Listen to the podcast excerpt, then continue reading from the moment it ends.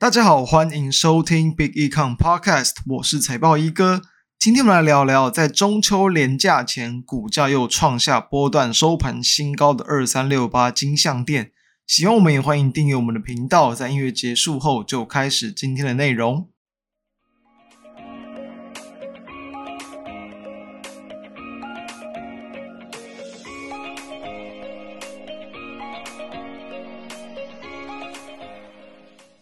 目前整个国际股市还是在观望美国政府可能会关门停摆的情况，所以说，其实，在台股的中秋连假之前，基本上也不太可能会走出新的一个趋势方向。那当然就是延续本来的比较弱势偏空低档整理的态度。但是在这样的环境之下，其实哦，还是有很多个股表现相对强势嘛。当然，除了我们可能先前谈到过了，包含一些 PCB 的个股之外呢，其实哦，在最近有一些 AI 的个股，其实又有重新再去止跌反弹的现象。那我认为其中哦，这个最近的股价修正幅度小很多，同时呢，哦，它这个在整个阶段上来说，也都是相对更为抗跌强势的金像电。我认为就非常值得讨论。其实为什么我们要先知道？其实哦，你单纯从一个股价的一个表现、技术面呢、然后它的一个相对强弱势啊，其实我认为就可以去判断说它的一个值得关注的程度，其实会比起很多的个股，尤其很多的 AI 股都来的还要高。重点就是说，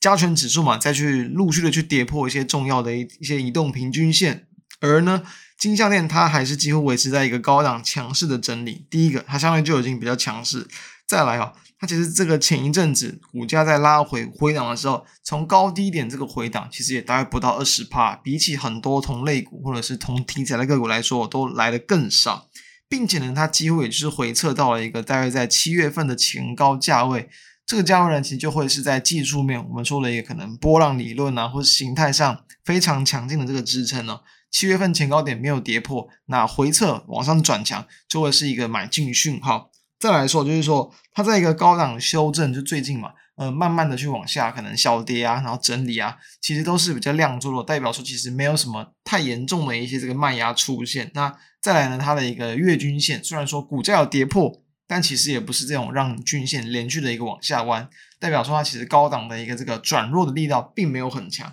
就让它股价在最近哦，大盘稍微有点止跌，稍微有点反弹。虽然说大盘还没有站稳五日线，但金项链它就能够去创下波段收盘新高，所以这就是它我认为相对值得关注的一个原因。好，那我们再从它的一个体质来看，其实当然在过去好一段时间，我们也都有去谈过金项链。那我认为，其实，在上一次，包含就是在今年这个五月份的时候，其实我们在更久之前谈过，因为其实这是今年嘛，然后这种 AI 的带动啊，带动到 AI 伺服器的一个需求去大暴增，所以才说让很多这些诶可能在过去好像不是特别吸引人的一些公司，诶反而股价就成了一个另外一个样态。在这之前呢，基本上金像电就是属于一个这个获利很稳健，然后呢，评价不会到很贵。哦，然后呢，这个股价波动也算小的一档公司，所以它其实从一个比较长期的一个股价走势来看，就是一个缓缓的整理哦，慢慢慢慢整理。然后呢，在近几年嘛，就是因为包含像在一些网通啊跟伺服器基板的一些这个比重提高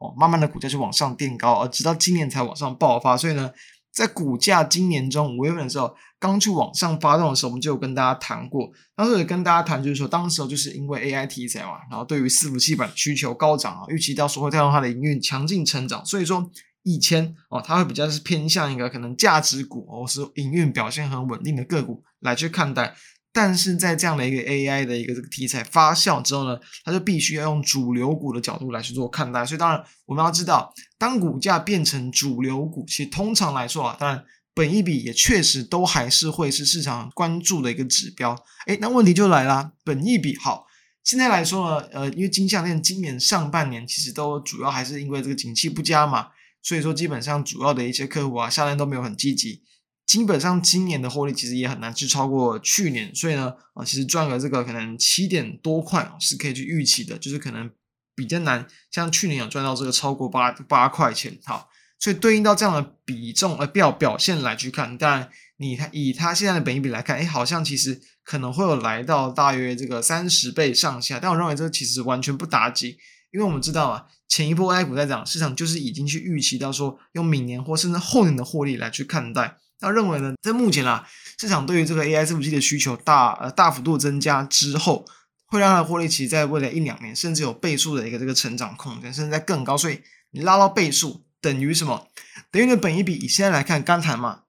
最当下已知的数字可能看是三十倍上下，那你获利倍增是不是只有变成本益比只有十五倍？那倍增以上呢，是不是就低于十五倍？而其实过去哦，像是可能以前我们在谈镜像链，我们会比较普遍，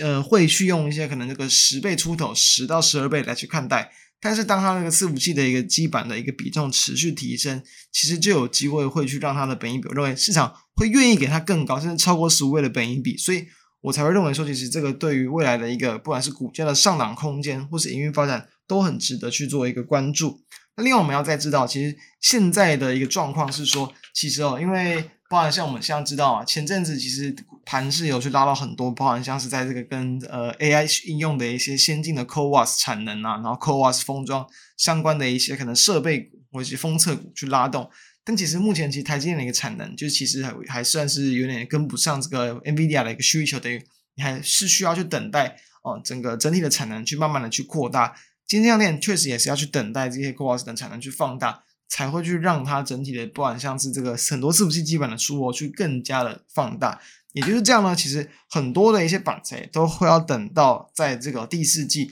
才会开始去这个出货。而目前其实比较主流的这个市场，这个比较会需求到的，在这个 AI 伺服器应用到的一些这个 PCB 板，包含像是比如说啊，有这个 OAM，它其实就算是一个这个加速板哦，这个高速加速板。然后像 UBB，它是比较偏向这个 GPU 版，那也是一种比较通用高速版。这个东西其实我就认为其实是有蛮大的帮助。为什么？因为其实我们去看到像是在 NVIDIA 嘛，它的一个新的一个 AI 伺服器，它的一个这个就是算是结构图、界面图来去看到的话，其实就会知道说它会有这个八个 GPU。那等于说你每个都需要这样的一个基板，就会让相关的这个 GPU 版它的一个幅度大幅度的增加。另外有一点就是说。这样的一个 AI 伺服器基板，不知道大家还记不记得？其实，在前几期我们有去谈过，包括像记忆体嘛，啊，也有谈到去年，谈到高速传输。在高速传输这一块呢，之前我们谈过，就是因为比比如说像是在五 G 的应用对吧五 G 哦，波长短哦，五 G 这个传输的讯号容易去这个损坏，所以会需要这种很 retimer 这样的一个产品来去让它的这个传输的讯号可以更加稳定、更加延长。那其实呢，在这种这个很多的一些这种界面，然后呢，跟插槽，然后跟这种不同的东西的这种交接上，其实也会需要其他东西，包含就像是一个这个在板子上也有叫 switchboard，它就是因为说。目前啊，因为这个你在新的这种伺服器的板材，他们的插槽其实可能很多都要拿去给其他其他，包括像记忆体，对不对？那那个需要更多的一些可能 D D R five 的一些这种记忆体，然后来来去这个连接，等于说你可能在 CPU 跟 GPU 的一个这个连接的这个插槽就就变得没有那么多，然后再多接其他的一些模组，而这个模组它就需要这样的一个 switchboard，那这也都是有机会会去带动到未来这个就镜像内营运持续成长的一块业务。所以说，其实，在目前我们可以看到，包含像进入到下半年啊，这个七月份啊、八月份今天的营运稍微有点起色，但其实也没有很明显。等于说，我认为大部分的一些 AI 相关伺服器的一些新订单，都会在第四季甚至明年才会更明显的去开始去显现。那当它的一个获利慢慢开始去缴出来，然后呢，大家再去预估，因为未来一定是我认为在持续成长。当哦，它在持续成长的情况之下。以明年的角度来去看，我认为本一比就会相对我们现在可能看到就是十五倍甚至十几倍来说，诶，会显得更为便宜。所以，我认为这些都是可以去比较中长期值得关注的地方。那当然，我们也要知道嘛，毕竟那个股价不可能无限上纲一直涨，所以呢，刚好这一段时间哦，就是在这个整国际股市比较观望修正的情况之下，就让它的股价我认为去打了一个比较好的一个比较短期的一个低点出现。那当然打出来之后。近期创下波段新高，认为当然也不需要去急着去做追价，但后续我认为一定有很多会让它股价在比较偏向修正、观望这里的时间点，都会是值得去做研究，然后找机会去逢低切入的一档标的，然后提供给大家参考。那以上的资料、相关资料都会放在我们的 BECON 网站上，还有 FB 上，那欢迎大家可以去浏览。那也祝大家在中秋佳节愉快，我们下周再见，大家拜拜。